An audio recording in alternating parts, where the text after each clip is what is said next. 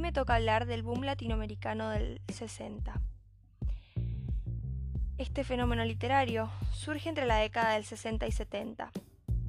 Muchos autores reconocidos hasta el día de hoy, como Gabriel García Márquez, Mario Vargas, Carlos Fuentes, Julio Cortázar, fueron inspirados e influenciados por los movimientos modernistas y de vanguardia del siglo XX. Estas narrativas se caracterizaban por el realismo mágico, el cual intentaba explicar sucesos políticos, sociales y económicos a través de hechos tanto reales como fantasiosos. La novela que yo escogí refleja a la perfección todas las características que tenían las narraciones de esta época.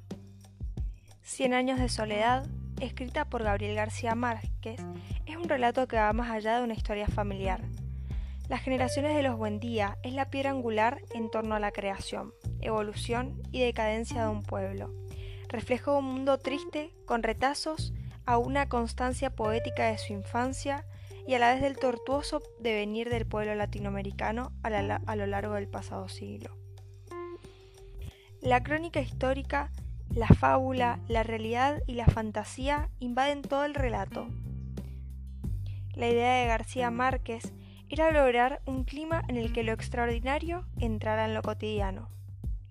Particularmente este tipo de narración no es lo que yo escogería para leer, pero sí me gusta haber tenido la oportunidad de conocer esto. Es algo nuevo y diferente que nunca había incorporado a mis lecturas. Pero realmente puedo destacar que el escritor refleja perfectamente lo que hemos visto en el boom latinoamericano. Su capacidad de descripción de los personajes es realmente increíble y el mensaje que quiere transmitir es muy claro. Es una novela que efectivamente recomendaría para alguien que esté interesado en conocer un poco de lo que fue el boom de los 60.